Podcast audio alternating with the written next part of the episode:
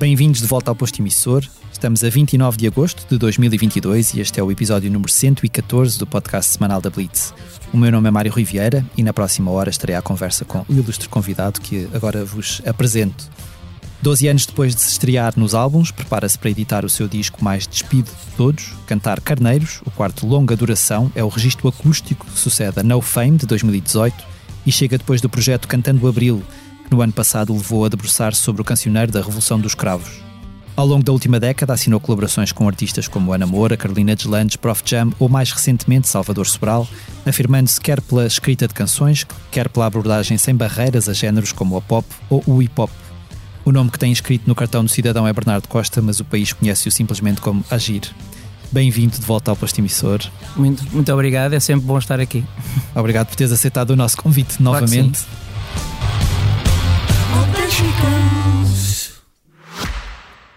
Francisco, é um prazer estar aqui consigo. Se descobre a si próprio como poeta. Ah, essa é uma pergunta muito difícil de responder. Eu, eu sou uma parte do braço que ele deixou para, para pôr em pé aquilo que ele Se queria. quiseres fazer um balanço da tua vida, Em contagem decrescente para os 50 anos do Expresso, Francisco Pinto Balsemão entrevista 50 personalidades ao longo de 2022. Não perca o podcast Deixar um Mundo Melhor, disponível em todas as plataformas e em expresso.pt. Nas novelas, o pequeno almoço é sempre farto. Não há extrato social para o palato. Até o pobre come croissants.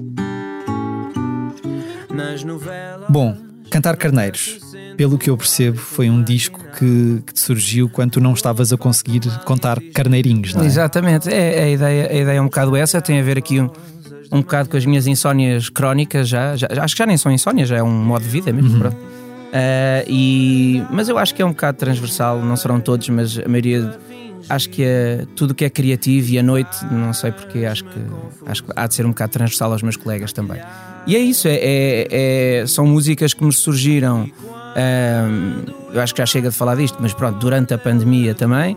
ah, e durante essa parte que, que me foi imposto e a todos nós ficar em casa e com aquilo que quando nós temos tempo para parar, porque foi uma coisa que eu antes disso andava numa correria de um lado para o outro e ainda bem, era trabalho, portanto, concertos, mas isso não dá para, para nós depois pararmos um bocadinho e, e refletirmos e até pensarmos um bocadinho mais a fundo o que é que achamos das coisas, o que é que achamos do que é que estamos a fazer, do que é que gostávamos de fazer. E isso foi, pronto, ainda que imposto, pronto, mas foi esse, essa paragem que me permitiu fazer estas músicas aqui desta maneira.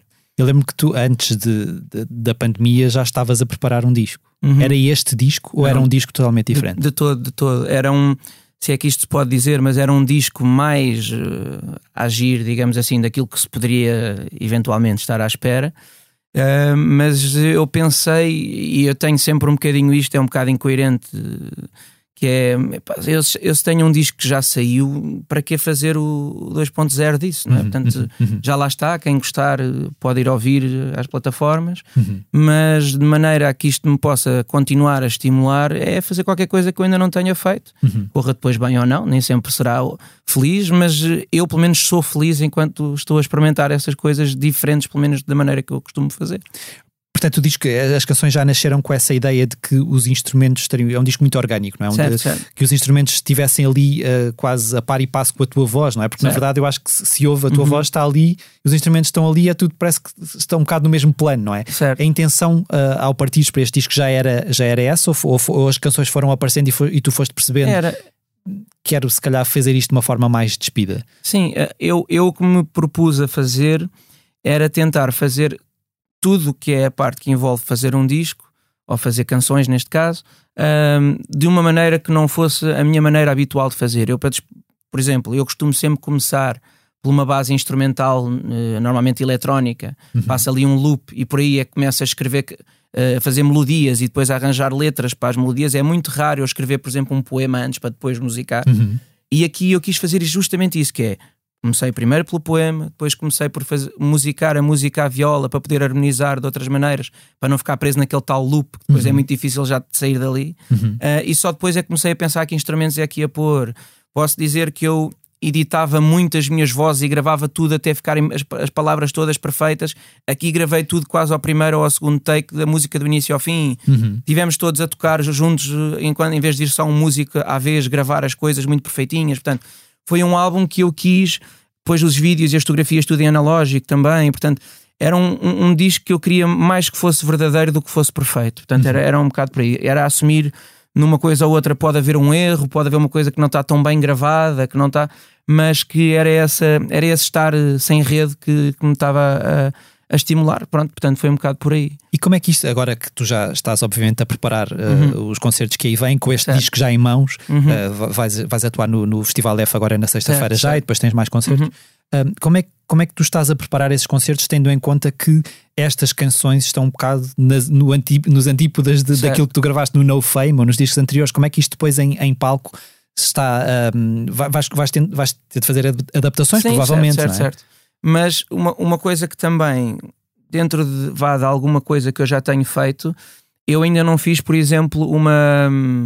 Em Portugal chamar turnê, mas é sempre difícil. Mas ainda não fiz uma, uma turnê de auditórios, por exemplo. Portanto, este, este concerto, este álbum é nitidamente mais virado para poder fazer coisas mais acústicas e mais intimistas, coisas que eu ainda não tive assim tanta oportunidade de fazer e que faço muito pontualmente.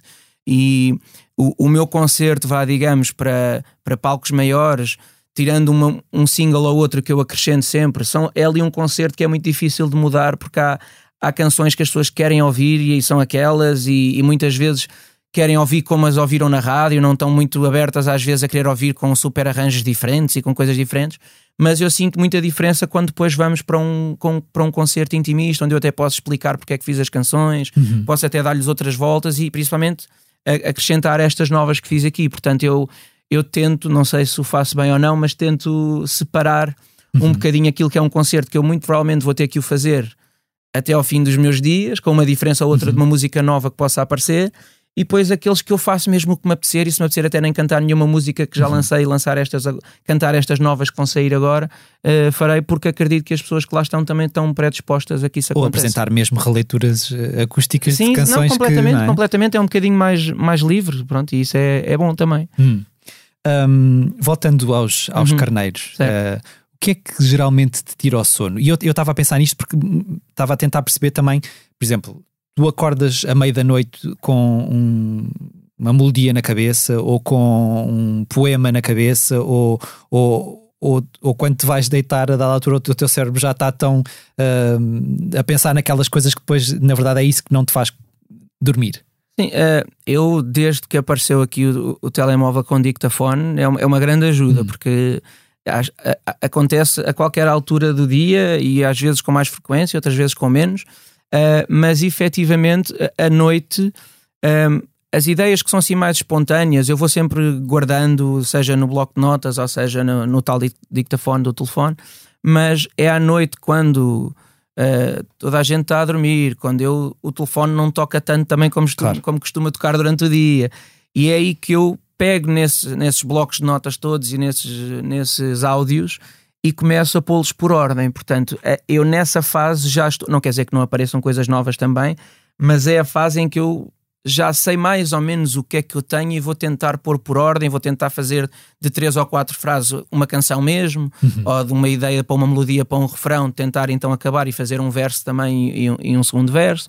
Portanto, é, é onde eu uso mais a parte de conseguir de ter alguma disciplina para agora é para acabar coisas, é para ser coisas eh, concretas. Porque o resto das ideias, eu, eu mesmo que não tenha ideias nenhumas, eu deito-me sempre muito tarde.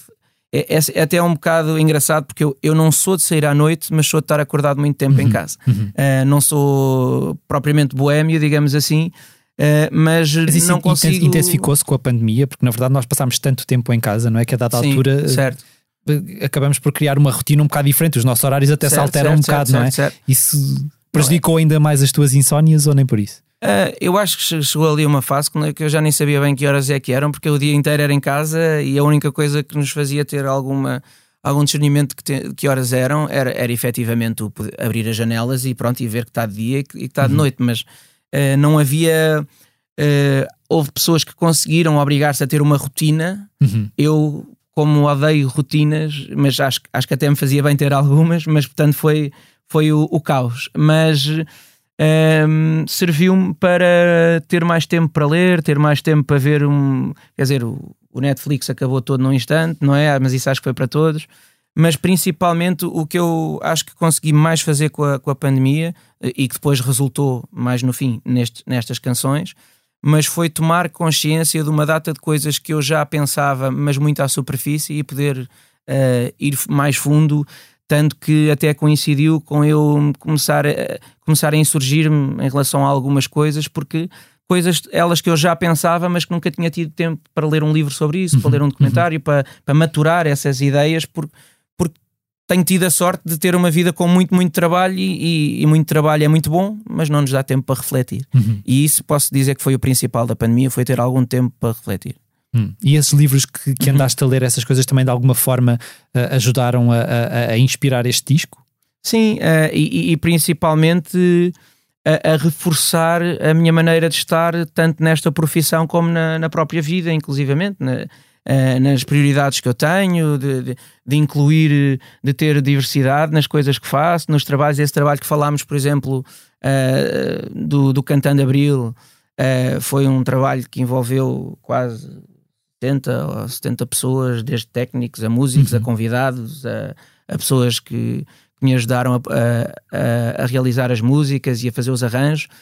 E eu gosto de chegar a esse, a esse dia e olhar à minha volta e, e ter um bocadinho de tudo, ou seja, no sentido em que não me faz sentido eu apregoar-me inclusive, inclusive, mas achar que só os outros é que têm que ser inclusivos. E eu uhum. depois na minha na prática, nas coisas em que efetivamente já tenho algum poder de decisão, não estar preocupado com essa inclusão, não é? Uhum. Portanto, e eu acho que nós só conseguimos efetivamente mudar o mundo à nossa volta, o mundo inteiro nunca iremos conseguir claro, mudar. Claro. Portanto, se não começamos nessas pequenas coisas no nosso dia a dia, na maneira como tratamos as pessoas que trabalham connosco, uh, nas condições que, que lhes damos. Uhum. Uh, é nesse pequeno mundo que eu acho que nós podemos, podemos mudar. O, o, pronto, o mundo inteiro nunca o vamos conseguir, uhum. infelizmente.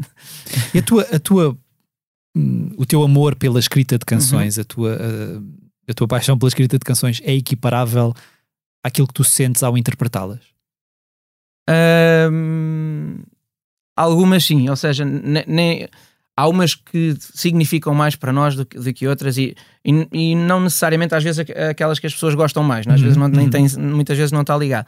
Mas um, eu escrevo muitas canções também para, para outras pessoas, ou seja, para outros colegas, e eu uh, não quer dizer que eu não retiro prazer disso, obviamente que retiro, mas eu tento que aquilo que faço para outros colegas aí sim seja mais uma profissão e seja o trabalho, uhum, e eu aí uhum. sou um bocadinho, consigo ser mais elástico àquilo que gosto mais ou gosto menos, justamente para depois poder chegar à minha música e se me apetecer fazer músicas 10 minutos faço, se me apetecer fazer músicas que não têm refrão também faço.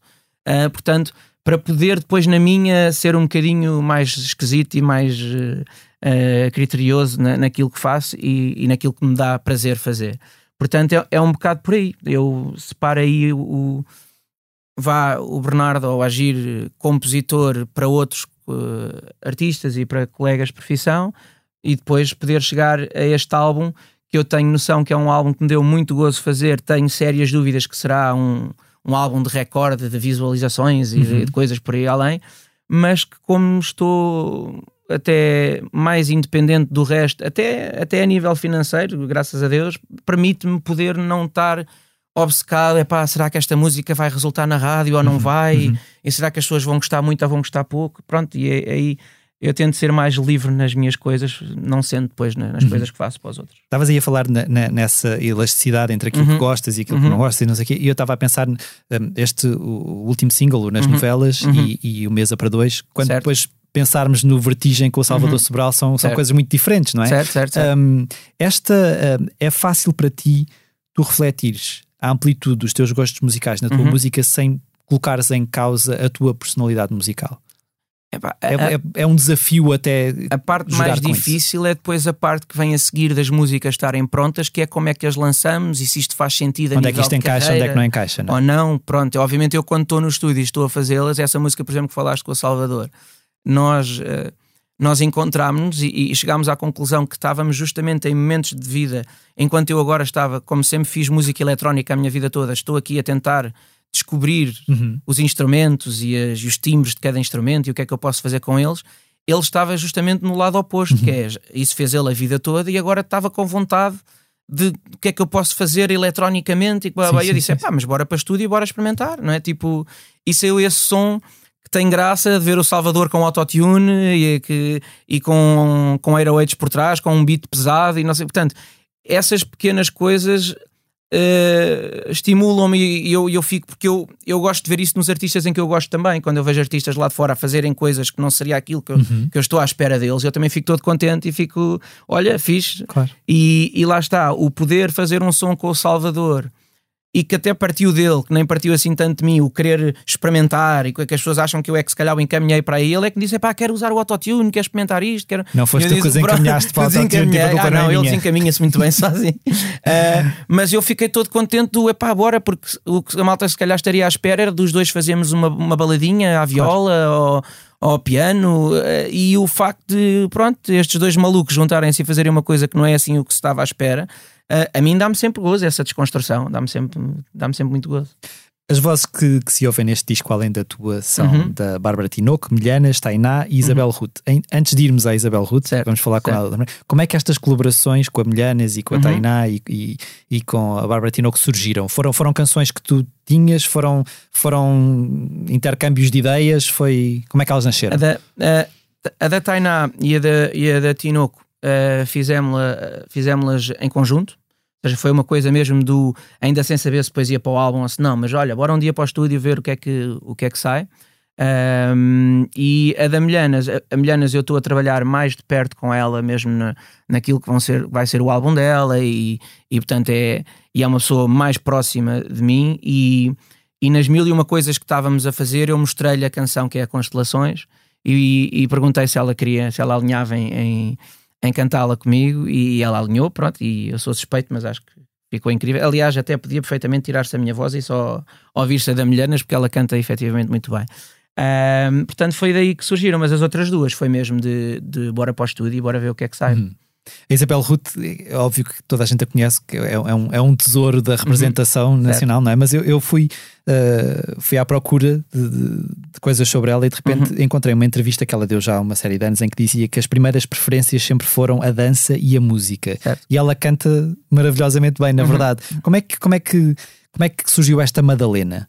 Eu vou- Então, é, É o nome uma- da canção, pronto, certo, não- certo. É uma história engraçada porque às tantas eu- recebo uma mensagem do meu pai a dizer: Olha, a Isabel Ruth tem umas canções que compôs e que gostava, e gostava de mostrar, mas atenção que eu não conhecia, tirando obviamente publicamente, Uhum. mas não, não tinha qualquer afinidade com a, com a, com a Isabel e, e eu até fiquei, mas por que razão é que a Isabel Ruth quer que eu ouça as canções dela? Tenho todo o gosto em ouvir, como é óbvio, mas fiquei um bocado, pá, o que é que será? Liguei-lhe eh, e rapidamente combinámos. Eu fui ter a casa dela ahm, e, e ela, à guitarra, mostrou-me duas ou três canções que ela tinha feito.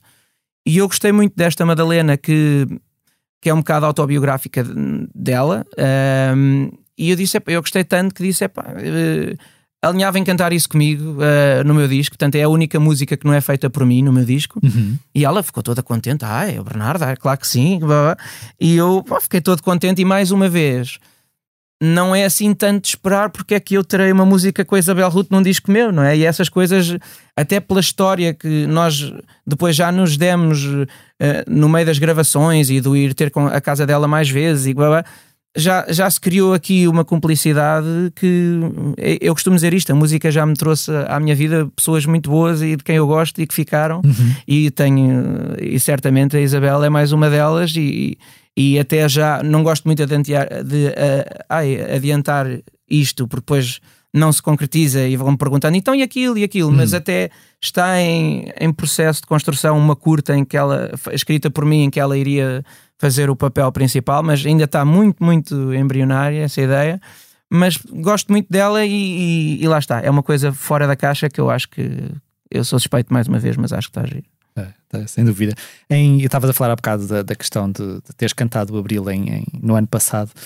Um, a importância da, da, liberdade, da democracia sempre foram incutidas em ti desde criança. Quando é, que, quando é que a tua consciência política se começou a formar? Eu acho que primeiro, obviamente, vieram as músicas em si. Neste caso, agora falando destes, pronto, de Zeca Afonso, de Fausto, de, de Vitorino, Zé Mário Branco, por aí. Obviamente que sempre foram coisas que entre o que se ouvia e os amigos que iam lá à casa dos meus pais, que eu nesse sentido sou muito privilegiado, tive sempre jantares lá em casa que uhum. acabaram por ser muito interessantes, mas obviamente para um miúdo aquela coisa era muito mais musical eh, do que era efetivamente eu pôr-me a pensar o que é que aquilo, qual era o claro. significado daquilo, isso só veio mais tarde. Um, e veio mais tarde, eu diria, sei lá, com 17, 18, 20 por aí. Um, e, e o objetivo desse projeto tinha muito a ver com. Eu, eu, eu, num jantar de amigos, e onde estavam um ou dois amigos bastante mais novos que nós, portanto, eu estou com 34 amigos que lá está, que estavam com essa tal idade, com 20 anos, uhum. 21, e eu apercebi-me. Um, que tirando, pronto, saber o que é que é o Zeca Afonso e a Grândola Vila Morena, babá, tudo em volta do 25 de Abril e, e, do, e do tempo antes do 25 de Abril era uma coisa que não... Sim. Eh, tanto a nível musical como a nível histórico, histórico. não... Pronto, não, Eu ainda não sou do tempo em que nós não chegávamos ao o programa do 12 ano, não certo. conseguia chegar ao 25 de Abril. Portanto, certo, eu, na verdade, certo. na escola nem nunca aprendi verdadeiramente o que é que foi o 25 claro. de Abril, que é, que é trágico, não é? E, e foi aí que eu pensei, pá, se calhar sem qualquer tipo de pretensão de me apoderar dos temas ou de ser a bandeira, seja do que for, mas efetivamente pá, poder ser aqui uma ponte uh, de, destes tempos e destas músicas para uma geração a seguir que, uhum. que, que sabe disso, mas muito à superfície. Uhum. Uh, e acho que de tempos a tempos é importante que aconteça isso e que daqui a 20 ou 30 outro, uhum. uhum. outro maluco queira fazer isso também, porque, porque senão as coisas caem no esquecimento, infelizmente. Manter vivo um pedaço de história, não é? é isso, importante. Portanto, mas foi uma, pá, foi uma responsabilidade porque as músicas são o que são. Uh, e era muito difícil como é que eu lhes mexo, porque também para fazer exatamente igual não, não vale a pena mexer claro. nelas, mas como é que eu também não estrago, não é? Portanto, mas já, já tive assim a opinião de uma pessoa ou outra de quem estimo e mais desse tempo e, e que pronto me, deram assim um aval do tiveste bem, uh, verdade fiquei todo contente, como é óbvio. Nós, obviamente, nem eu nem tu vivemos uhum. tempos de ditadura, portanto, certo. na verdade, não, não conseguiremos, conseguiremos perceber efetivamente o que é, certo. é, mas e na até verdade, para isso fez o 25 de Abril, para que exato. nós possamos não perceber muito bem exato, o que é Exato, mas na verdade eu acho que cada vez mais nós usamos a palavra ditadura e até uhum. de uma, uma, forma um bocado uh, certo, certo. leviana, não é? Tipo, Sim. é a ditadura dos likes nas redes sociais, uhum. é a ditadura, a ditadura do gosto numa, numa forma mais, mais alargada. Isso não... E esta ditadura socialista que a gente vive, que é, que é, um perigo. Exato. Isso não, não te preocupa que de alguma forma nós estejamos a esvaziar uma palavra que nos devia colocar mais medo do que. Porque nem, nem é só uma questão uh, portuguesa, não é? Tipo, certo. nós estamos a ver as guerras a eclodirem uhum. aqui perto e, e, quer dizer, que a dada altura parece uma coisa um bocado certo. estranha que nós nunca. Quer dizer, nem a Guerra Fria nós chegámos. Certo. Sim, sim, sim, é? sim. Eu acho que o ser humano, uh, para além de ter memória curta em algumas coisas, uh, só começa realmente a, a, dar importância às coisas quando lhes acontecem. É, é, é natural, quando lhes acontecem uhum. a eles. Portanto, e eu acho que. Uh, por exemplo, dizia-se que aqui com a pandemia que se calhar as pessoas vão ficar, vão perceber o que é que é ficar com um bocadinho menos de liberdade uhum. e vão saber o que é que é termos que nos preocupar uns com os outros e pensar no coletivo. Eu acho que já passou e, e as pessoas estão exatamente iguais a como estavam antes da pandemia, com a parte psicológica, uh, se calhar um pouco mais afetada depois destes dois anos, que efetivamente isto mexe sim, sim, uh, sim, connosco. Portanto, eu não diria que as pessoas aprenderam assim alguma coisa com isso, infelizmente. Não, e falava-se muito da limitação também das liberdades certo, e não sei o quê, e na verdade, tirando o facto de termos ter estado em casa durante claro, aquele período. Claro, claro. Acho... Não tem sequer comparação do que é que era não ter liberdade de antes. Quer dizer, é, é, é quase pronto, caricato fazer essa comparação, quero eu acreditar mas eh, eu acho que é isso. Era bom, é bom que nós, naquilo que podemos, seja na música, seja em jornalismo, seja o que for, uh, tentemos eh, chamar a atenção do, do, que é que essas coisas foram e de que podem acontecer a qualquer momento, porque não estão. Nós já vivemos há muito tempo e já nascemos numa liberdade. Portanto, achamos que aquilo é, é uma coisa do passado, é quase impensável aquilo acontecer outra vez. E eu acho que estas coisas são relativamente cíclicas e que a qualquer momento podem ir para aí abaixo. E, e estamos a ver, tá, pronto, pela Europa já está a acontecer, mas continua sempre a ser longe, nunca uhum. é aqui. Uh, temos sempre todas umas opiniões, babá, mas não deixa de ser umas opiniões de café, porque não, não estamos a, a, a, viver a sério aquilo, mas a qualquer momento nós vemos as nossas.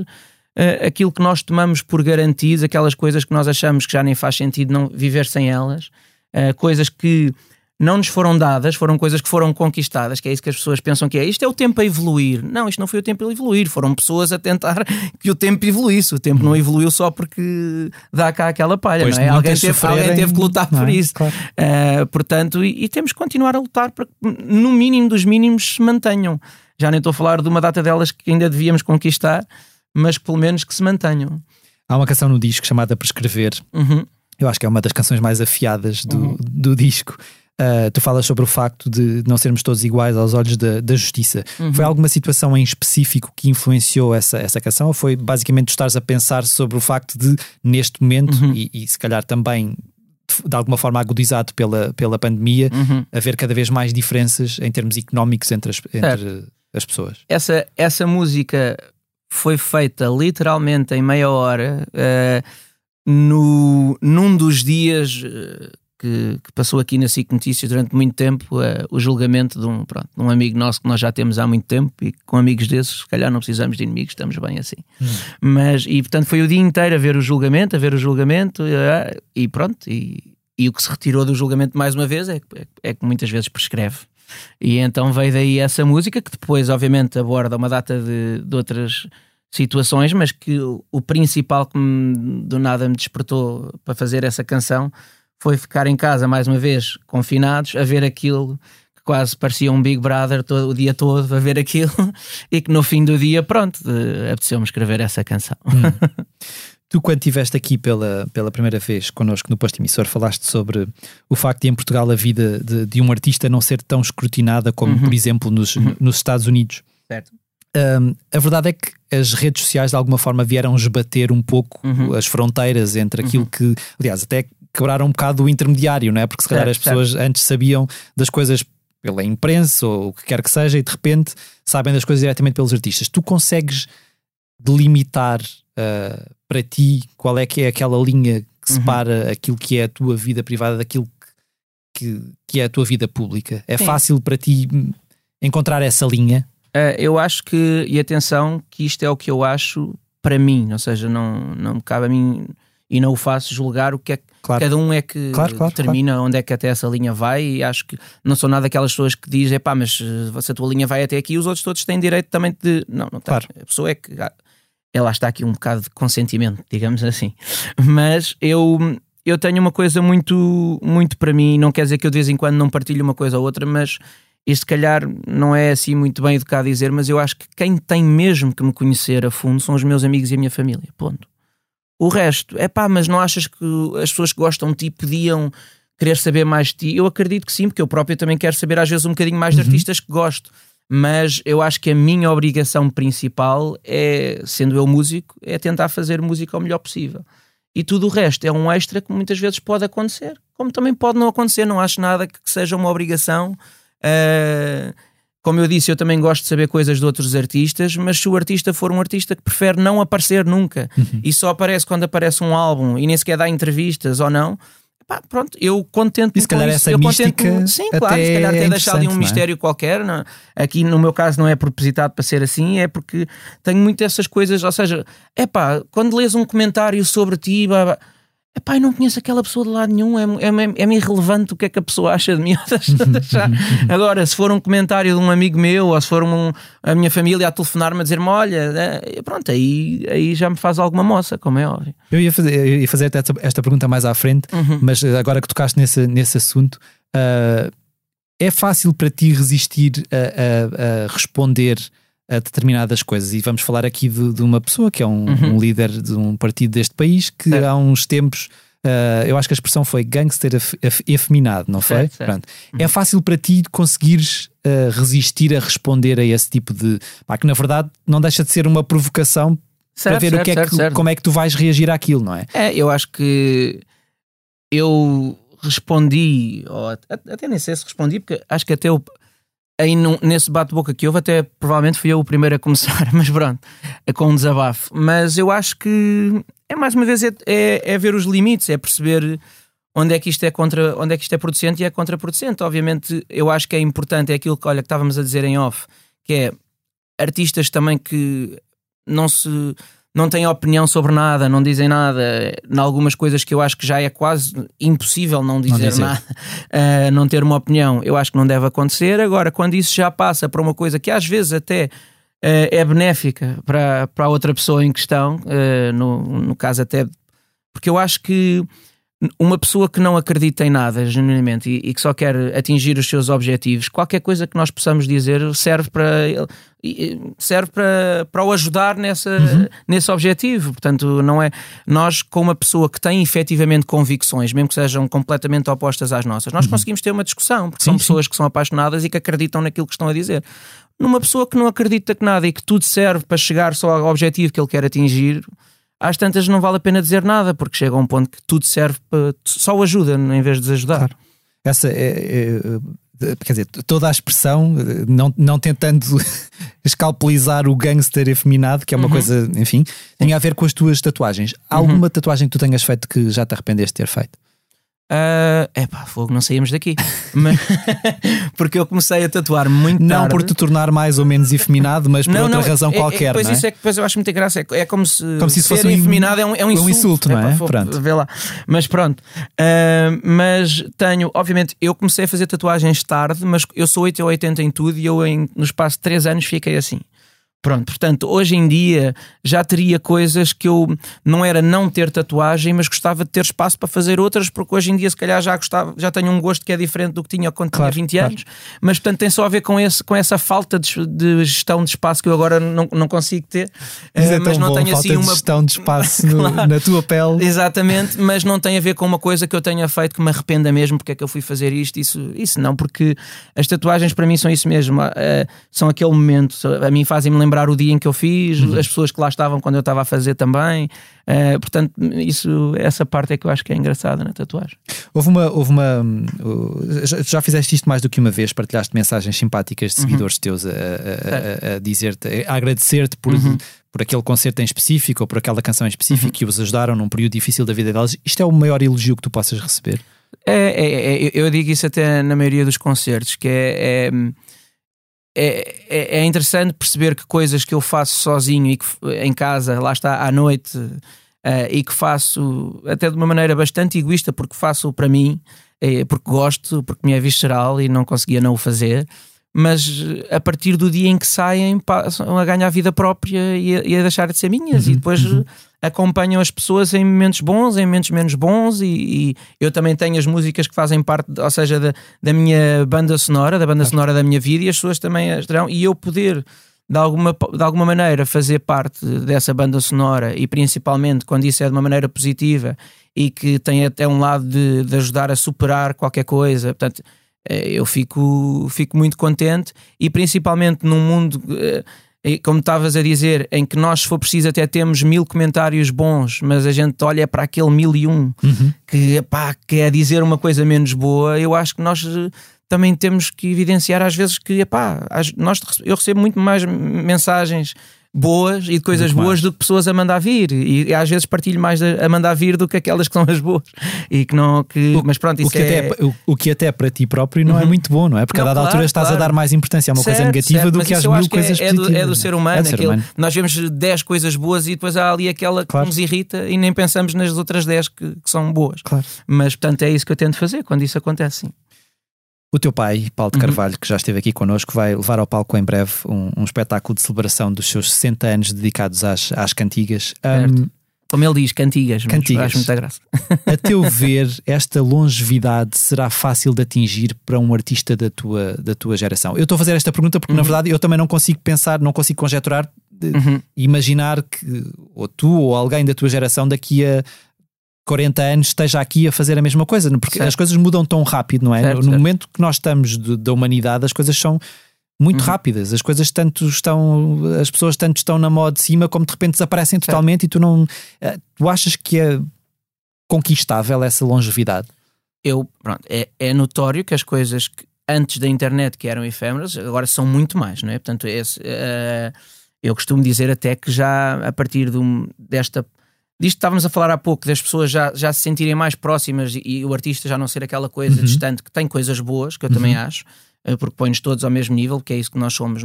Mas aquela coisa de ir, por exemplo, à Feira Popular e ver bandeiras do Bob Marley, eu acho que muito dificilmente depois da internet nós vamos ter esses, esses super-heróis, não é? Porque as coisas mudaram um bocado. Agora, eu costumo dizer que. Exceto a Beyoncé. Brincar. não, mas eu acho que ac- acabou na Beyoncé e na Rihanna, são assim as últimas.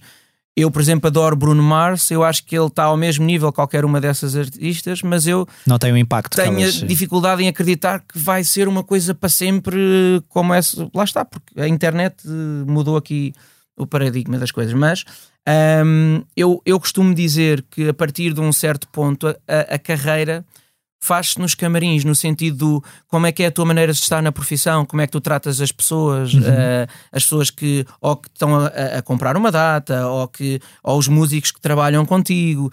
Não é tanto, claro que a obra é o mais importante, mas eu não acho que quando uma música minha não resulta tão bem como outra, eu não fico a achar que essa música é pior do que as outras. Isso não- muitas vezes não, não está ligado. As pessoas é normal quererem ouvir uma coisa durante uns tempos e a seguir fartarem-se e quererem Claro, ouvir outra e claro. daqui a uns anos voltam outra vez a ouvir a anterior. Portanto, não tem, eu não, isso, o meu ego não, e, e a minha autoestima não fica melindrada por causa disso, porque eu sei que não está em causa o se eu consigo fazer canções boas ou não, acho que não tem muito a ver com isso. Agora, no longo prazo, e eu acho que o meu pai também é um reflexo disso, ainda que seja muito teimoso em algumas coisas, mas efetivamente eu vejo a postura que ele tem eh, face aos outros e a maneira como trata os outros, e eu acho que isso para mim é a chave principal para essa tal longevidade. Eh, e eu costumo sempre dizer isto: isto é o que eu mais herdei para mim dele, ou seja, não é a voz, não é a maneira de escrever, nem as canções que faço, porque acho que são muito dispares daquilo que ele faz, mas é realmente, este, quero eu acreditar que é esta postura e esta maneira de estar na profissão e de a tratar com seriedade. E como é que tu vês a questão do. do discute-se discute-se cada vez mais Uhum. esta questão, a questão do cancelamento. É uma coisa que, pá, a dada altura, uh, Uhum. tu já não sabes muito bem se um dia vais dizer uma coisa porque estás chateado e de repente o mundo te cai todo em cima porque tu disseste aquela Certo. coisa que de alguma maneira feriu a sensibilidade Uhum. de alguém. Uh, Como é que tu olhas para esta questão do, do cancelamento? Hum, eu acho que eu distingo muito uh, aquilo que se pode chamar de cancelamento nos Estados Unidos e o que é que se pode chamar de cancelamento cá. Ou seja, Uhum. eu sinto que efetivamente uh, uh, nos Estados Unidos já há mesmo casos de pessoas, nós podemos concordar ou não, mas que ficam ou sem os seus postos de trabalho ou que deixam de poder ir falar a certos, a certos sítios pelas opiniões que têm. Aqui em, em- em Portugal, não querendo ser injusto, mas eu sinto sempre que nós temos pessoas que se sentem de alguma maneira injustiçadas ou que não gostam de alguma, por exemplo, de- ou de uma crónica, ou de uma música, ou seja do que for. Ah, e obviamente que 10, 20, 200, 300 pessoas na internet conseguem fazer muito barulho, ah, e eu não estou a dizer que não conseguem fazer até uma pressão que às vezes um artista até pondere se deve ou não voltar a, a falar sobre aquilo ou se não, mas eu diria que eu não vi ainda, por exemplo, nenhum colunista a, a deixar de ter um posto de trabalho e a deixar de poder de falar porque escreveu uma crónica que as pessoas não gostaram. Portanto, normalmente essas pessoas que criticam continuam ainda a ter menos lugar de fala do que os, do que os cronistas. Portanto, quando falam em cancelamento, eu ainda não saiu ainda um, por exemplo, a questão que houve há pouco tempo eh, das tranças e da apropriação cultural, eh, pronto, que eu também me insurgi sobre isso. Há pessoas que podem dizer eu não gosto que tu uses eh, tranças por estas eh, razões e tal, mas não saiu um decreto de lei a proibir essas pessoas de, de usarem tranças. E a maioria dessas pessoas que usam tranças e que se sentem eh, melindradas porque muita gente está a criticar, continuam a ter o seu trabalho e normalmente as pessoas que estão a criticar essas tranças continuam a não conseguir arranjar emprego quando usam tranças. Uh, continuam, ou seja, portanto, ainda não quer dizer que não possa haver um caso ou outro de exagero, porque eu acho que tudo o que é um movimento em que as pessoas estão a emancipar, há sempre exageros, todas, sempre foi assim, até, na, pelas até com as sufragistas, com tudo, ou seja, há sempre a, a libertação e a emancipação LGBT, há sempre exageros, obviamente, e as pessoas depois têm que encontrar um equilíbrio e Sim, perceber o que sim. é que é o equilíbrio. Mas têm que fazer barulho primeiro, se calhar, para serem ouvidas e para isso tudo. Mas em Portugal eu ainda acho que as pessoas que criticam e que são às vezes mais até violentas a, a falar ainda estão num lugar de menos fala do que as pessoas que são criticadas. É a minha opinião. É, Eu, eu- eu- até me lembrei um pouco disto, porque há pouco estava a fazer uma notícia sobre o novo livro da J.K. Rowling, Uhum. que, que consegue escrever uma pessoa que teve várias pessoas a acusá-la de eh, Uhum. discurso transfóbico, escreveu um livro em que cuja personagem principal é uma criadora de conteúdos Uhum. que é acusada de discurso transfóbico e racista e não Certo. sei o quê. Ela diz que não se influenciou em nada na sua experiência pessoal e que a história foi escrita antes disso. Pronto, mas lembrei-me disto até porque, Certo. na verdade, a J.K. Rowling continua a ser, apesar de todo o burburinho Uhum. que isto gerou e toda a polémica que, que gerou a- as opiniões dela, na verdade, continua a fazer a sua carreira e continua a estar presente e a, Certo.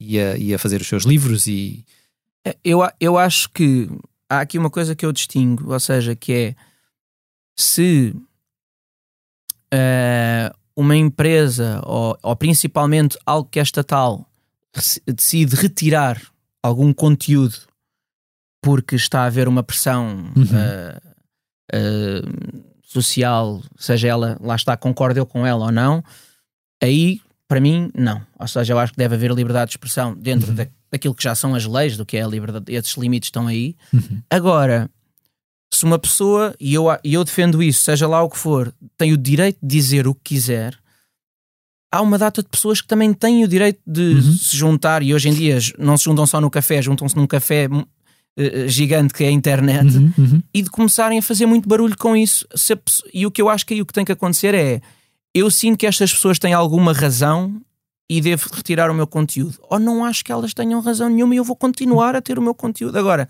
tudo o que é uma coisa pública, eu dependo, obviamente, de pessoas que gostem daquilo que eu faço ah, para continuar a ter concertos e, obviamente, que se calhar dou uma opinião ou outra Uhum. e posso ver, se calhar, as pessoas que gostam de mim, justo ou injustamente, se calhar a deixarem de gostar de mim porque uma coisa que eu digo. Agora, isso é o normal da liberdade de expressão. A liberdade de expressão não pode ser eu dizer o que quiser, mas não querer ouvir Uhum, uhum. eh, o que as pessoas depois têm para me dizer. Agora, se me disserem, obviamente, que uma Netflix tirou um filme ou que saiu uma lei ou uma coisa qualquer para tirar isso, isso, obviamente, para mim já vai contra tudo aquilo que eu acredito. E é nesse, e- e nesse discurso e nesse processo, muitas vezes, até e voltando atrás àquilo que estávamos a falar Uhum. há pouco da, da ditadura, há uma outra ditadura que, que há muita gente que, que reagindo a isso, que é a ditadura do politicamente correto, Uhum, não é? Sim. Sendo que, que há aí alguns limites entre o Certo. que é politicamente correto e aquilo que na verdade é incitação ao ódio ou quer que seja. Portanto, as coisas, na verdade, Mas eu. a liberdade de expressão Sim. esbarra com um ou outro limite que é o incitamento ao ódio ou, ou Mas eu acho que, atenção,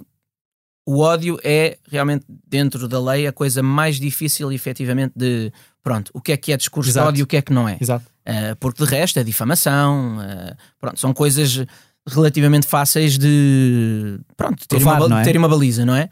Uh, mas eu, eu tenho sempre.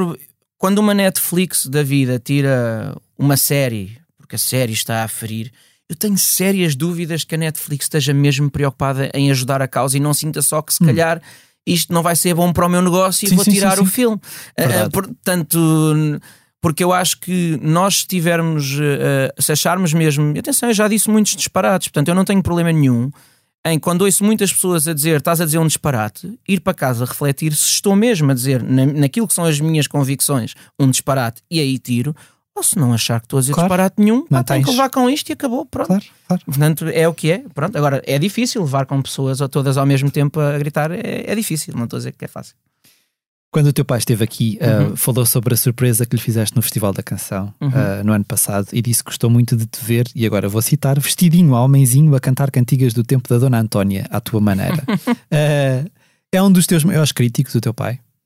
É, eh, nós, eu aí, pronto, também há de ser por, por convivência, não é?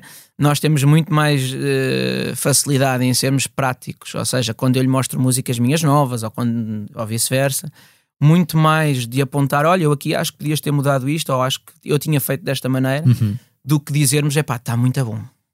Tal como temos às vezes alguma dificuldade, aí mais o, o- o pai que vem, vem de outro tempo, de dizer gosto de ti, eh, mas está muito melhor, atenção. Mas, mas eh, essa. O amor está garantido à partida, não é? Certo, Portanto, é se estás aquela- a apontar uma outra mas eu coisa. acho que, que é importante e eu também tento trabalhar nisso. É impo- às vezes é importante dizer que gostamos Verbalizar. das pessoas. Pronto, nós achamos que, pronto, tu já sabes que eu gosto de ti. Não, mas às vezes É bom ouvir. só, eh, só faz é bem ouvir e, e a nós tentar dizer. Eu acho que tem a ver aí com, com esta coisa também de vá, dos homens não choram e não, não mostram sentimentos e é bom desconstruir isso.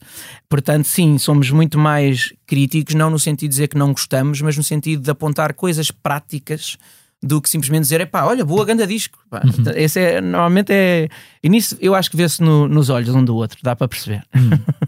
Ele também nos disse tu andaste quando, quando eras pequeno, Sim. 11, 12 anos, que andaste com ele na estrada durante, Certo, durante o tempo. O que é que tu guardas desses momentos? Que memórias é que tu guardas e, e o que é que tu. Não aquilo que ele te ensinou Uhum, por te sim. dizer, mas o que é que tu aprendeste ao observar o teu pai em palco Certo. e na estrada? O que é que te ficou mais desses tempos? para além daquilo que já falámos, que é então, e que eu acho que é mesmo o principal, que é essa tal maneira de estar e essa seriedade e, e, esse tratar todos por igual e não ter aquilo que se chama um vedetismo, o que for. Ahm, depois, há, um- pronto, há uma coisa assim um bocado mais leve, é que ele é. Ele conhece a maior parte dos restaurantes que existem neste país. Portanto, eu- há músicos, há colegas de profissão mesmo que quando estão num sítio ligam ao meu pai, aqui come som, estamos em Bragança, onde é que se come aqui? Ele costuma até dizer a brincar que por acaso até canta nos intervalos das refeições. Portanto, quem, quem está com ele na estrada sabe que vai a um restaurante bom e- e- e- e que vai comer bem. E depois ele sempre gostou de, de tocar com malta mais nova que ele, é uma coisa que eu, que eu sempre o via tentar, seja em participações de músicas, ou seja, com os músicos que tocam e com os técnicos. Ah, sempre achou graça a ter malta mais nova do que ele do que ter os da idade dele. Ele lá saberá porquê, mas eu acho isso, acho isso engraçado. Ahm, e eu, de alguma maneira, com esta coisa de fazer músicas para os outros artistas, também estou sempre, hoje em dia, no Instagram e no Spotify, mas estou sempre também à, à de caça, no bom novas. sentido, uh, de coisas que eu não conheço e, de, e sou o primeiro a mandar uma mensagem a dizer bora para estúdio e tentar fazer alguma coisa, umas vezes com sucesso, outras vezes não. Mas uh, acho que essa coisa sou muito mais de, de olhar para a frente do que, do que olhar para trás. Isso, isso confesso que sou, e, e ele também é o é, portanto, certamente será de convivência com ele. Sim. Hum, quais é que são as tuas primeiras memórias musicais? As minhas primeiras memórias musicais eh, são de. são sempre no carro e são sempre em viagens eh, ou de férias eh, com o meu pai, ou naqueles pequenos caminhos de ir levar à escola e trazer e blá, blá, mas é o, é o carro do meu pai e é e estamos a falar, ele sempre ou- ouviu tudo que era black music desde soul, ou seja, ele, ele adorava Al Jarreau, Earth, Wind and Fire, ahm, sei lá, sempre foi muito mais por aí. Ahm, e era isso que ele depois também gostava muito de Pat Matini, que é um, que é um guitarrista, é bem, já, já fusão, seja o que for. Mas há, portanto, há muitos discos que eu hoje em dia ouço ahm, que, que vêm daí. Posso dizer que assim, o primeiro disco que eu já ouvi foi o meu pai que me mostrou, mas que já era aquele disco que eu já sentia que este, este é meu, este eu gostei, fiquei a ouvir. E hoje em dia já tive a oportunidade até de falar com ele e dizer que ouvi o disco dele, que foi o Missangas do João Afonso. Gostei. Um, e depois, com 11, 12 anos, aí começou a vir. eh, Aí sim, eu a escolher os meus discos, a ir tentar comprar. eh, Até, a, a- a minha mãe chateava-se muito com o meu pai porque eu não era propriamente o melhor aluno e o mais bem comportado. E ela dizia sempre: não lhe dês presentes. E ele dizia: Mas eu música e livros dou sempre. Pronto, e ela mandava só ar porque achava que não, mas ele dizia que pá, livros e música, faça ele o que fizer, eu vou, vou dar. Ah, e aí comecei a ir um bocado mais pelo hip hop, tanto, tanto português como de fora, desde das mixtapes do DJ Cruz ao início, desde os primeiros discos do Sam daqui, dos Mind the Gap, ah, do República, e, e depois também mais à frente Eminems e tudo que era aquela cena toda da West Coast e Dr. Dre, e NWAs, por aí, portanto. Aí foi para aí, foi mais para o hip hop e para por aí, sim. Portanto, o, o teu pai sempre, e aliás, ele disse isso quando, quando esteve aqui connosco, sempre te puxou para a Sim. música. A tua mãe, Uhum. a atriz Helena Isabel, Uhum. algum dia te tentou eh, empurrar para a representação ou percebeu desde cedo que tu não. Não, a- ao início até se achava que eu iria mais para ator do que iria, que iria para cantor, porque eu era. Mas eu acho que tinha a ver com ser um bocadinho palhaço e ser o palhaço da turma sempre e querer fazer toda a gente em casa rir e na escola e em todo lado. E então pensava-se nisso, mas é, é de, de dizer só que isto acontecia naturalmente, ou seja. Nunca foi um impingir, o meu pai Claro. nunca me impingiu Sim, música. sim, ou sim, seja, certo. ele estava no carro, ouvia música, eu consequentemente ouvia música também. Não, e é natural Eh, portanto, partilhar as certo, paixões que certo. temos, não é? Com... Mas sempre, sempre foram ultra abertos para O que tu ser o que tu quiseres, não é? Ahm, e, e depois, muito cedo, eu, como eu estava a dizer, não fui o melhor aluno do mundo porque eu, desde muito cedo, que já queria faltar às aulas para vir para casa fazer música. Portanto, já sabia. eh, hoje em dia, claro que se tiver um filho, aconselha aquela onda do acaba os estudos primeiro e tal, mas eh, eu sinto que tive a sorte, e que infelizmente hoje em dia muitos miúdos não têm, que eu, eu desde muito cedo que sabia o que é que queria. Uhum. E hoje em dia, há- pronto, há, há miúdos que se calhar, miúdos não, é que já chegam aos 20 e tal sim, e sim, aos sim. 30 e que não Sem sabem saber. o que é que querem efetivamente, infelizmente. Ah, mas eh, eu tive essa sorte, pronto, de saber muito cedo o que é que gostava. Assim. Falando da, da representação e, e voltando ao disco para falar de- da canção nas novelas, ah, nas novelas o pequeno almoço é sempre farto, não há estrato social para o palato. Ah, eu acho que obviamente haveria muito para discutir sobre, sobre este assunto, Sim. mas entre aquela função de escapa à realidade, que na Uhum. verdade as novelas são, e, e- e a outra função que é também se calhar espelhar a sociedade, o que é que tu achas que deveria pesar mais? Uhum. Achas que esse equilíbrio não, não existe na ficção nacional, especialmente nas novelas? É assim, eu acho que nós também vimos filmes da Disney e é suposto aquilo ser um mundo fantástico, ou seja, Claro. não tem que ser tudo. ah, lá está, não é por acaso que é ficção, portanto, a ficção também nos pode levar para outros lados e não para nos estar sempre a, a mostrar aquilo que é a nossa vida. Mas eu sinto é que há hum, muita, e, e no que diz respeito a novelas principalmente, porque depois acho que no, no cinema e no teatro acho que já não, já não se passa tanto assim, mas há- acho que há ali uma fórmula e que é repetida há anos. eh, em, em que lá está, as novelas normalmente têm vários núcleos: tem o núcleo da família rica, o núcleo da família pobre, o núcleo da irmã gêmea que é pobre, mas depois fica rica também, e pronto. eh, e é engraçado que todos parecem ter a padaria portuguesa em casa, sejam, estejam de estrato social, eles Há sempre Pronto, há sempre croissants, deles, há é? sempre um bolo feito e acabado de fazer. Uh, portanto, é um bocadinho uma sátira a essas. E depois acordam sempre fantásticos, uh, não é? Penteados. Penteados. Há sempre um casamento, há sempre um irmão bom e um irmão mau. Portanto, é uma sátira um bocadinho a isso. Uh, obviamente, a um, a um mundo que eu vou vendo também um bocadinho através da minha mãe de- desde sempre e que acho curioso. Agora, e acho que. hum, e há uma coisa que eu, que eu vejo. Houve uma novela agora que, pronto, que a minha mãe entra, em que a história principal é sobre uma mulher de, de 70 anos que decide mandar tudo à vida e vou, vou fazer as coisas que nunca fiz a vida toda. Ah, e é curioso terem apostado no- em, papa- em papéis para pessoas mais velhas, que é uma coisa que eu sinto que lá na Netflix há, há papéis para tudo, há papéis para, para gordos, magros, velhos, novos, feios, bonitos, para tudo. E pelo menos nas novelas, que é, infelizmente, ou seja, ainda, infelizmente não, mas é o, É o que está mais próximo das pessoas. e é o que está não mais próximo, e para um ator é onde se consegue fazer mesmo vida, uh, Claro. portanto, é, o, é a principal. Acho que agora estamos a caminhar para as séries também, mas ainda estamos longe de ser uh, a principal fonte de rendimento de um ator, in- infelizmente.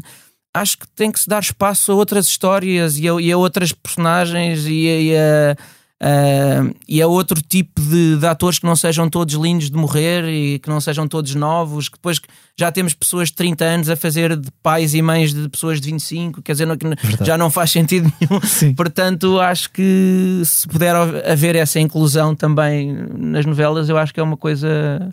Acho que é porque isso sim é espelhar, porque a sociedade não são só pessoas lindas de morrer. Exato. Eh, pronto, portanto é, é por aí.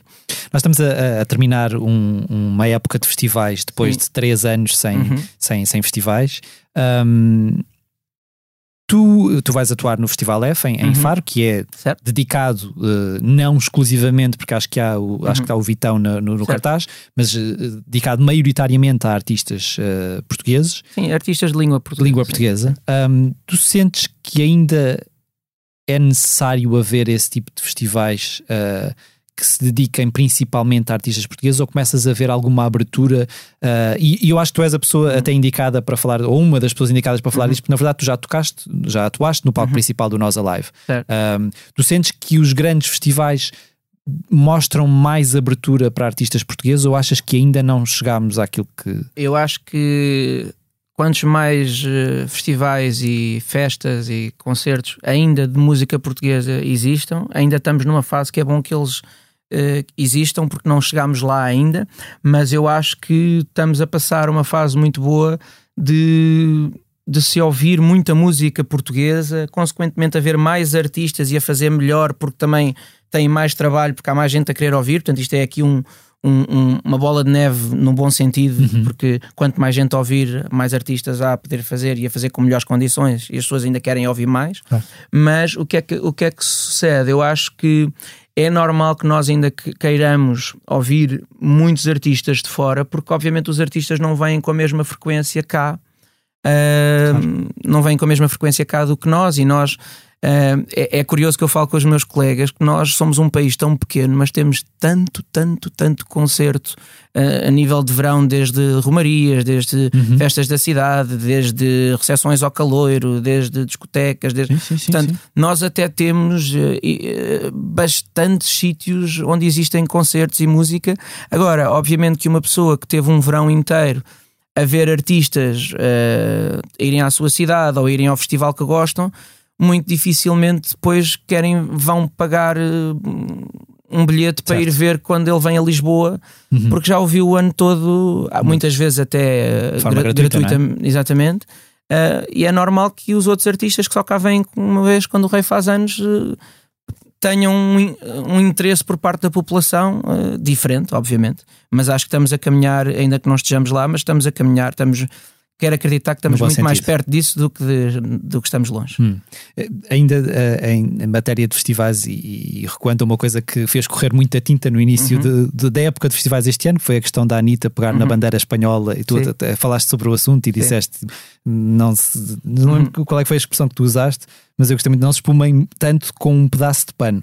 Porquê é que tu sentes que, por um lado, que isto mexe tanto com as pessoas e se pá, imagina, já te aconteceu alguma vez, tipo num concerto, uhum. te enganaste na cidade onde estavas a tocar e as pessoas tiveram uma reação assim certo. assim fervorosa? Ou, uhum. ou porquê, é que as, porquê é que isto mexe tanto? Eu não sei, eu acho que há assim um, um patriotismo bacoco. Eu acho que ser patriota para mim é, é outra coisa. É a mim, pessoas que se espumam por uma bandeira, mas depois não conhecem música portuguesa, não ouvem música portuguesa, não mas uma bandeira, aquilo é que se mandam ao ar, isso a mim não faz sentido nenhum. Uh, epá, e nitidamente aquilo foi uma gafe, pronto, acontece. Uh, aquilo, ela foi. Ela, Eu obviamente, que, ela, sabe, ela sabe perfeitamente ela, que é que, ela sabe o que é que é uma bandeira de Portugal, portanto, não, não é por aí. Mas foi ao público, houve um, alguém que se calhar veio de Espanha e veio cá ver o concerto e deu-lhe aquela bandeira, ela subiu, abriu, tanto que se vê que ela abre e mal vê, volta a fechar muito rápido porque se apercebeu que, que aquilo não é a bandeira de Portugal. É pá, mas Uh, epá, eu acho. Uh, acho muito mais importante as coisas, não sendo ela assim, pronto, a primeira artista que eu ouço, mas as posições que ela até toma em relação, a, em relação a muitas coisas que se calhar outros artistas que nós muito conceituados não tomam, uh, epá, tomo completamente nas tintas para a bandeira espanhola ou portuguesa, não acho que é aí que uhum. o patriotismo está aí. E sim, obviamente, falando nisso, estás a falar se nós, mesmo em Portugal, e que é só em Portugal, muitas vezes já, já temos tantos dias de concertos seguidos que já não sabemos muito bem onde é que estamos. Eh, imagine isso à, à, escala mundial e com jet lags e com, com coisas. Mas aqui neste caso eu acho que ela, ela nem se apercebeu do que é, viu e voltou a fechar. Acho que nem foi uma coisa dela nem saber onde está. E claro, sim, sim, claro sim, que ela sabia onde estava. Claro, e, claro. Dizer, pronto, acho que mais uma vez é é, é, são prioridades trocadas, acho eu.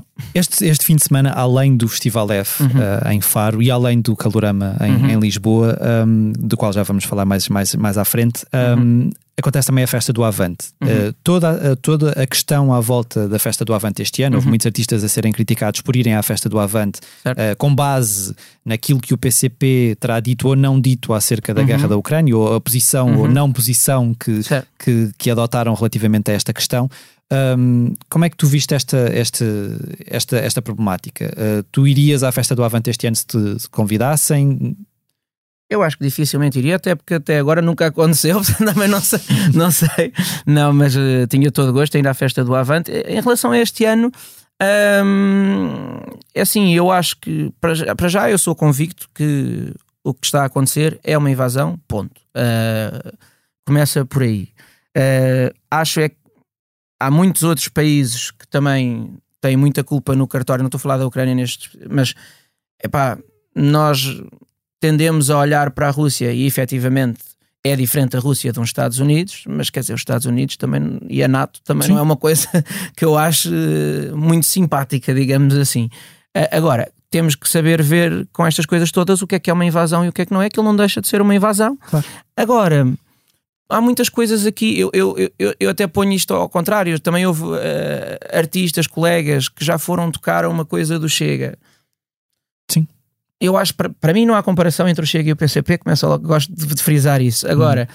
depois deste, deste tempo todo, sem concertos, uh, eu há sempre uma coisa onde eu não, eu critico tudo, tudo, tudo. Quando chega a uma coisa que é as pessoas precisam de comer, eu aí corto as minhas críticas que haja para fazer. Eu uhum. posso ter, posso ter o que, é, aquilo que são as minhas convicções e o que é que eu acho que eu faria, mas eu se calhar agora estou a passar uma fase que não estou assim tão mal. Não sei se estivesse mal, se também não o teria que fazer. Claro. Portanto, quando chega à parte do tenho que pôr comida na mesa, é aí que a minha linha eu deixo de criticar, seja o que uhum, for. Uhum. Não sei se é o caso das pessoas que decidiram lá ir. Uh, Agora, as pessoas que lá estão uh, e que decidiram ir saberão melhor que eu as, o que é que as levou a, a, a, tomar essa decisão. Uh, num ano normal, eu acho que a festa do Avante é muito. Não digo que não é, obviamente, um evento político, porque é, mas é muito mais do que um evento isso. político também. Uhum, uhum. E agora, para, para encerrarmos esta parte de, da nossa conversa, com, com um disco prestes a sair, Sim. com concertos marcados, estrada para percorrer, Tu estás onde querias estar quando um dia sonhaste ser artista ou há muita coisa ainda por cumprir para ti? Epá, eu que sofro de insatisfação crónica, acho que nunca vou estar. é uma coisa que eu também tenho obrigado e tenho tentado desconstruir, que é eu era capaz de estar num palco a pensar no palco em que vou estar a seguir. Epá, eu se agora estou no Coliseu, quando é que eu estou no Mel Arena? E se estou no Mel Arena, quando é que estou no Rock in Rio? E quando é que... Ou seja, e hoje tento, não quer dizer que consiga sempre, mas tento mais do epá, estou no Coliseu, é fixe estar no Coliseu, calma, a gente. Viver o momento. É? Exatamente, é? ou seja, tanto que eu. Eu costumo depois dizer isto: que eu tenho muitas memórias fotográficas, mas depois não tenho memórias sentimentais das coisas, o que é muito estranho. E eu uhum. acho que nós devemos ter memórias sentimentais claro. das coisas também. Uh, e portanto estou a tentar desconstruir isso. Mas eu acho que faz parte de qualquer artista, uh, desde que não se torne lá está crónico, Uh, de ser insatisfeito por natureza, de pá, fiz um disco desta maneira, quer tentar fazer de outra, pá, já cantei com esta pessoa, mas também admiro aquela, quer tentar cantar com ela, é pá, já escrevi sobre estas coisas, mas na verdade ainda não escrevi sobre estas. Uhum. Uh, portanto, eu acho que o bom de tudo o que está ligado à, à, arte é que não é infinita. Uhum. Se há coisa que é infinita uh, neste mundo finito, é pelo menos a arte, isso eu quero acreditar.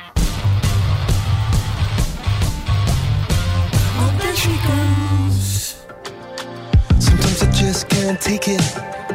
Sometimes I just can't take it, and it isn't alright. I'm not gonna make it. And I think my shoes untied. I'm like a broken record. I'm like a broken record, and I'm not playing right. Just cynical, I kill me.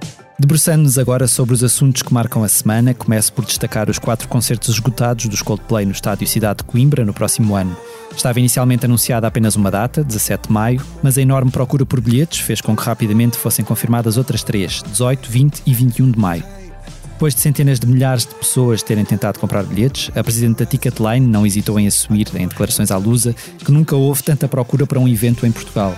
Nos espetáculos integrados na digressão Music of the Spheres, dos Coldplay, apresentarão as canções do álbum com o mesmo nome, editado em 2021, sem deixar de lado os grandes sucessos de um percurso com mais de 20 anos. Recentemente, em Londres, contaram com vários convidados em palco e atiraram-se a versões de temas de ABBA ou Kate Bush. Noutras datas europeias, cantaram o tema Magic na língua do país onde se encontravam. Para saber mais sobre aquilo que pode esperar dos concertos dos Coldplay em Portugal, basta seguir para o site da Blitz. Os Coldplay são uma banda que diz alguma coisa? Uh, sim, eu, eu acho que estamos. Uh, os Coldplay, pronto, devido a se calhar as escolhas que tenham feito, de, lá está dessa tal procura de outras coisas que querem fazer e não se repetirem, acho que ficou aqui um lugar que é, é, é cool dizer mal dos Coldplay. Pá, pronto, os Coldplay, pá, que é aquilo. Agora, um, obviamente, era mais ouvindo dos primeiros álbuns deles, e eu acho que eles têm nitidamente aquele concerto para quem gosta de estádio, concerto grande, uhum, com, uhum.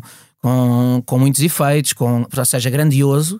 Uh, uh, mas eu acho, e principalmente o Chris Martin, acho que é um compositor e, e, e, e faz canções e, letras que eu acho que epá, eu, eu, gosto, pronto, pessoalmente.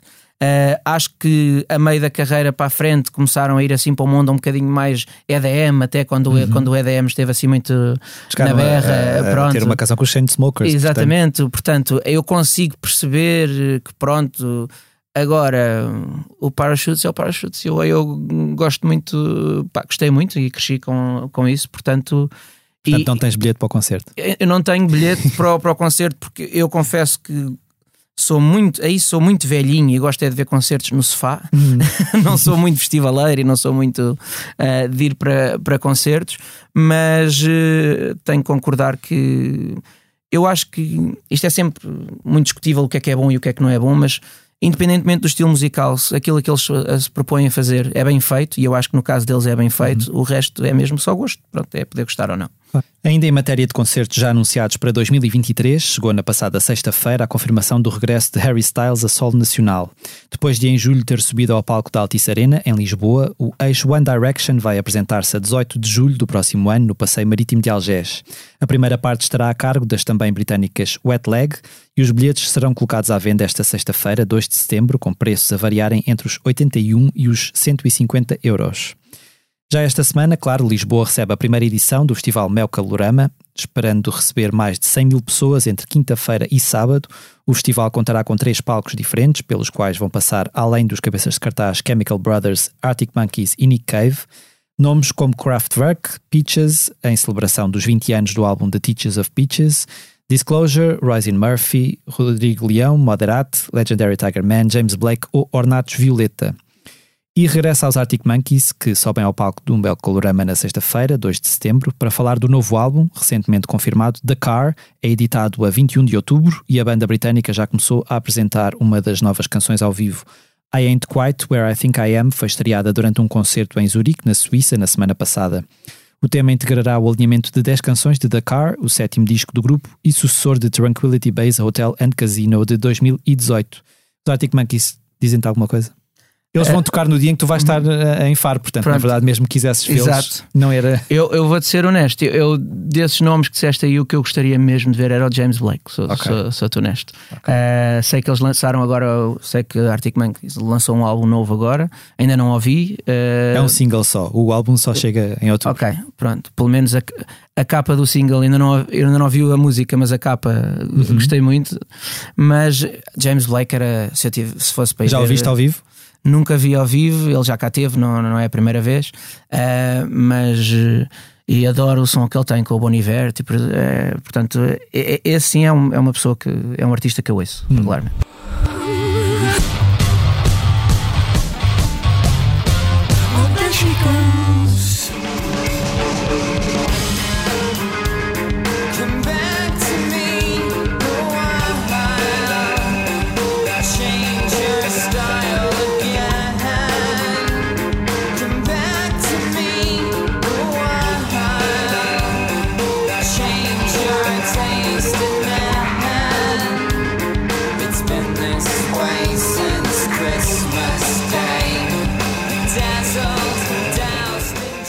Secção do posto emissor em que falamos daquilo que andamos a fazer aqui na redação, esta semana seguimos até Vilar de Mouros. Convido-vos a ler no site Blitz as reportagens dos principais concertos do Festival Minhoto, assinadas por Paulo André Cílio e acompanhadas por fotografias de Rui Duarte Silva.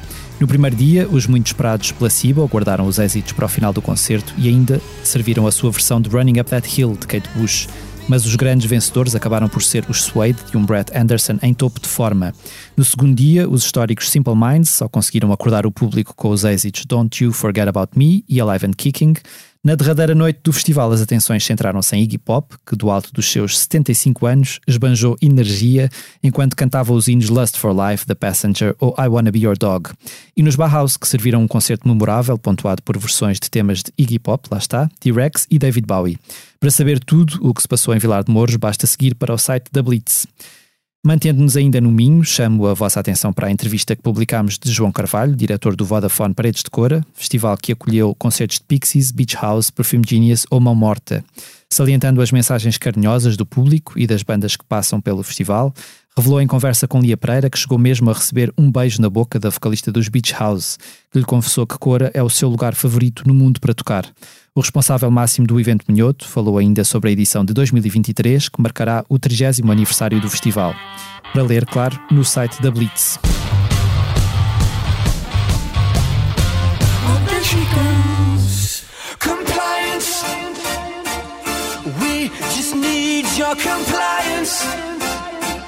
You will feel no pain anymore, no more defiance. We just need your compliance. Just give us your compliance. We won't let you feel Falo-vos agora do álbum que mais tem rodado na redação nos últimos dias. Will of the People, o nono longa duração dos britânicos Muse, é apresentado pela banda como uma espécie de best-of de canções novas, algo que o vocalista Matt Bellamy confessou ser uma reação ao pedido indesejado que a editora lhes endereçou de uma coletânea de sucessos. Juntando influências dos Queen, exploradas em discos anteriores, baladas ao piano que já não lhes ouvíamos há muito tempo, e algumas das canções mais agressivas que fizeram até ao momento, os Muse conseguem expandir a sua sonoridade para lá daquilo a que nos tinham habituado. Entre as 10 canções do álbum mais curto que já gravaram, destaco uma aguerrida Kill or Be Killed, a sensível balada Ghosts How Can I Move On e uma efervescente Euphoria.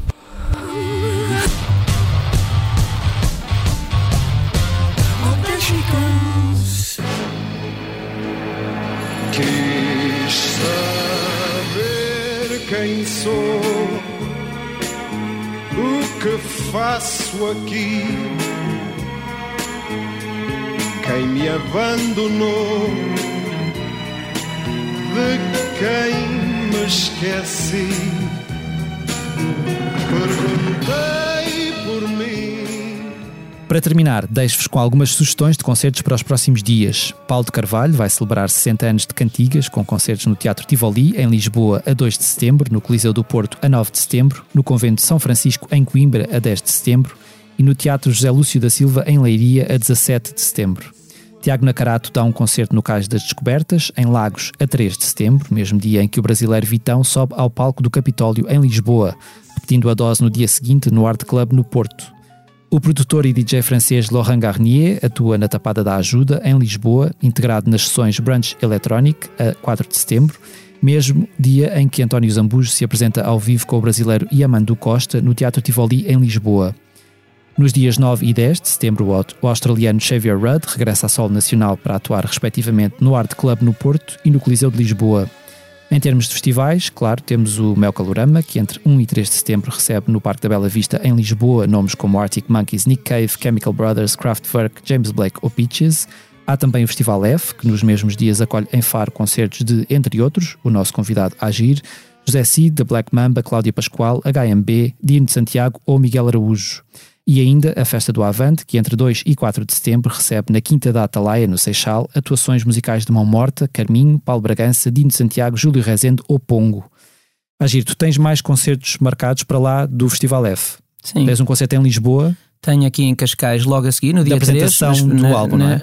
Ah, não, isso será 25 de outubro, que é no São Luís, uh, que aí sim é um concerto para tocar única e exclusivamente aqui este Cantar Carneiros, que será uhum. o próximo álbum, então.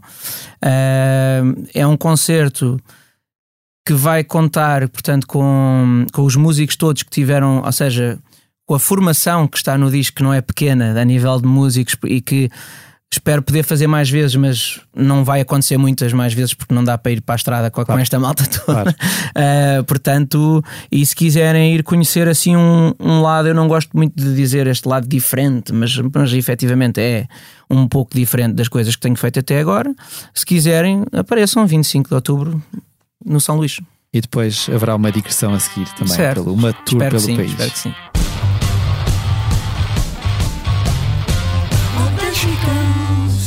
Jardins eles são da cor, da cor dos olhos teus, olhos feitos de amor, amor que aconteceu.